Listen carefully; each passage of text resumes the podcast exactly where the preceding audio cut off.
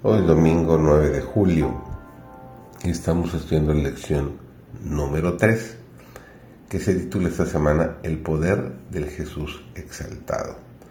Servidor David González, nuestro título de hoy es Oración y acción de gracias.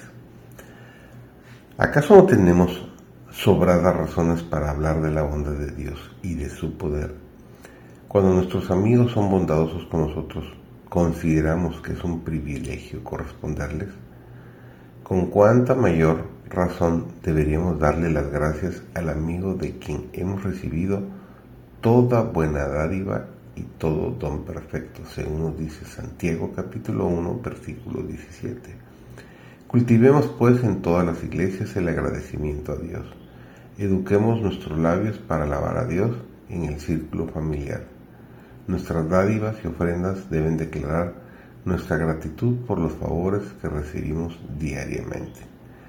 En todo deberíamos revelar el gozo del Señor y dar a conocer el mensaje de la gracia salvadora de Dios. El corazón de los que manifiestan los atributos de Cristo irradia amor celestial porque están impregnados de gratitud. Exaltemos a Jesús exaltemos al hombre del Calvario en nuestras oraciones y alabanzas. Para guardar el corazón debemos ser constantes en la oración e incansables en las peticiones en procura de ayuda ante el trono de la gracia. Los que toman el nombre de cristianos debieran acudir a Dios suplicando ayuda con fervor y humildad el Salvador nos ha dicho que oremos sin cesar. El cristiano no puede estar siempre en una posición que indique que está orando, pero puede elevar constantemente sus pensamientos y deseos. Nuestra confianza propia se desvanecería si habláramos menos y oráramos más. Para guardar el corazón debemos ser constantes en la oración e incansables en las peticiones en procura de ayuda ante el trono de la gracia. Los que toman el nombre de cristianos debieran acudir a Dios suplicando ayuda con fervor y humildad. El Salvador nos ha dicho que oremos sin cesar. El cristiano no puede estar siempre en una posición que indique que está orando, pero lo puede elevar constantemente sus pensamientos y sus deseos.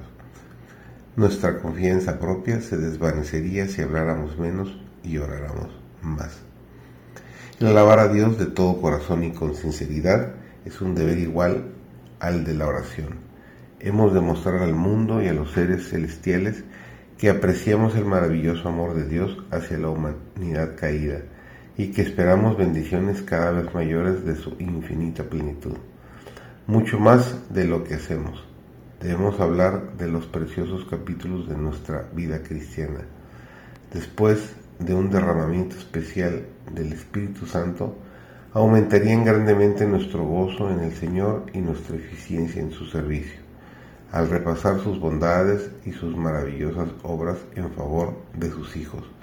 Estas prácticas rechazan el poder de Satanás, excluyen el espíritu de murmuración y queja y el tentador pierde terreno. Fomentan aquellos atributos del carácter que habilitarán a los habitantes de la tierra para las mansiones celestiales. Un testimonio tal tendrá influencia sobre otros. No se puede emplear un medio más eficaz para ganar almas para Cristo. Que tengas un excelente inicio de semana con la bendición de Dios.